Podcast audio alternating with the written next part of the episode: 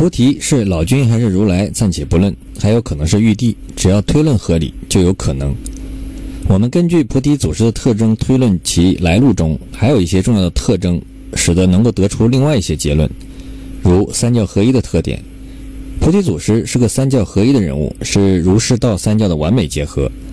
原文中有证据说，一日祖师登坛高坐，欢集诸仙，开讲大道，真的是天花乱坠，地涌金莲，妙演三乘教，精微万法全。说一会儿道，讲一会儿禅，三家配合本如然，等等。从原文可知，菩提祖师教授的是三教合一的。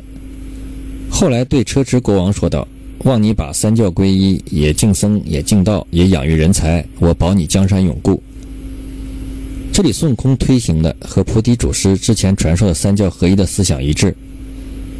孙悟空正是三教合一的修行者和推行者。那么，除了菩提祖师，哪个又能代表三教合一呢？我们来看，道祖是太上老君，他是道祖，又化胡为佛。在《化胡说》中，老子曾骑青牛出函谷关，化身佛陀，教化胡王，开创佛教。老子又是孔子之师，所以也可以代表三教合一。但最能代表三教的却是玉皇大帝。玉皇大帝正是三教共主，如来领佛教，掌管玉帝下面的四大部洲的佛教。在道家，玉帝是三界之主，万天地主，玉皇大天尊。本身玉帝是儒家昊天上帝，又称昊天玉皇上帝。因此，从三教合一的角度，菩提祖师可能就是玉皇大帝。可是，为什么玉帝要自己培养一个孙悟空去闹了自己的天宫呢？这就是其中的奥妙所在。闹天宫的结果其实并不严重。孙悟空从八卦炉中逃出，最终还没有打到凌霄宝殿就被拦住，再不能向前了。蟠桃宴上只不过偷些仙果仙酒而已。但是经过了这一番动荡，玉帝却看出了一番真实的景象：一是天兵天将的能力和为天庭的服务的意愿以及实际表现。二是三清，尤其是老君在遇到此类情况发生时的态度和作为；三是借此机会扶植了佛门的力量，用以和三清做平衡。这样一举三得的事情，你说对玉帝来说好还是不好？同时，在石猴出世时惊扰了天宫，玉帝听说是石猴出世了，说不足为奇，没当回事，放过去了。之后又封他为弼马温，封他齐天大圣，然后让他看守蟠桃园。其实这一切都可能是玉帝安排好的。当初造的齐天大圣府就选在了蟠桃园旁边，后来安排孙悟空去看管蟠桃园，就是要让他把蟠桃偷光，让神仙知道，蟠桃不是想吃就随时给吃的，大家要安分守己、听从调遣，才能有持续的蟠桃吃。据此看来，玉帝也可以是菩提祖师。相对合理的假说，还有燃灯说，这个假说的推论是。燃灯佛失事，私下教授徒弟孙悟空，最终成为佛门最重要的护法斗战胜佛。说自己安排的人担任佛门要职了。还有证据，在孙悟空偷老君金丹时，拉着老君和全部手下讲道的就是他。最后传授唐僧师徒几人有字真经的，达成真正圆满的也是他。此外，还有金蝉子说。金蝉子因为修炼道家法术，还教会了一个徒弟孙悟空，引起佛祖不满。如来怒贬金蝉子转世重生，重新修炼，一心向佛，与孙悟空因续前缘，再世师徒。个个都有道理。那么究竟菩提祖师到底是谁比较合理呢？我们先回顾一下菩提祖师的几大特征：法力高强，精通佛道儒。教出来的徒弟最终配合如来成为取经主力，担任佛门要职。另外，根据书中描写得出一些综合结论。原文有：那祖师出去的徒弟也不计其数，现今还有三四十人从他修行。你顺那条小路向南行七八里远近，即是他家了。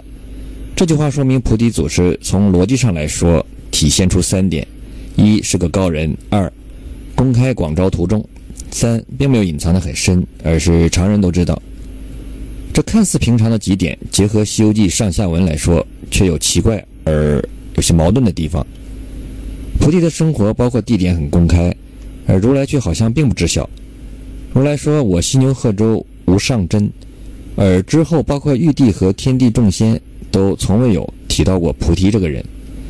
菩提精通诸子百家，懂释道儒三教，道门和佛门都没有如此本事的人。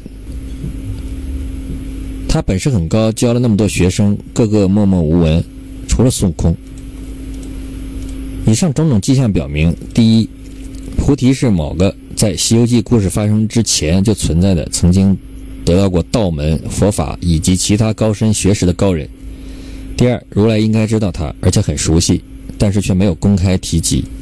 第三，菩提所教授的徒弟中，只有孙悟空是有目的的传授，而且是真才实学。这些结论从整个《西游记》的故事得到印证。第一，菩提在孙悟空学艺时早已精通三家。第二，如来对孙悟空的本领很了解，能破解他的筋斗云，可以说是了如指掌。悟空的名字是他佛门悟字辈的，不是巧合。第三，菩提教完孙悟空就彻底消失了。菩提祖师本身具有的特殊特征，精通道、禅等三家，那么他又是怎么学来的呢？因何种经历导致其精通三家的呢？在书中交代了菩提祖师的学问，可以说是诸子百家，样样精通。这其中儒教概念始于汉魏晋时期，儒教这个概念开始流行。源于儒家许多特征具备了宗教的特性，这样便于佛教、道教并称三教。注意，这里特别提到了三乘教，这里三乘教是比较明显的佛教专门特征。乘就是乘车那个乘，是通过不同级别的交通工具来比喻不同深度的觉悟。上乘当然是大乘。实际上，道教也用大乘、中乘、小乘来比喻不同的修行。但在《西游记》中，观音在给唐王说明为何要取经时，引用了大乘佛法的概念，因此主要指佛教的大乘。大乘思想要指是普度众生，而不是单单个人修行。要发菩提心，立誓愿，要为众生利益入世修行。也只有这样的积极参与市政，作为一个宗教派别，才能有更广泛的影响。这其实也是《西游记》里发起取经。但实际上是传经的因因由。大乘思想是后来产生的，为了区别于之前个人解灭欲望的独自修行，把之前的修行方式称为了小乘，这样便于区分。这里我们便看到菩提祖师既有佛也有道，既出世又入世，把各种思想精髓集于一身。而他所传授的每一种知识，都是最高深和最广为人接纳的门类。那么菩提祖师为何会精通？如此多门类的学识呢，有没有可能是他自己学习和领悟的呢？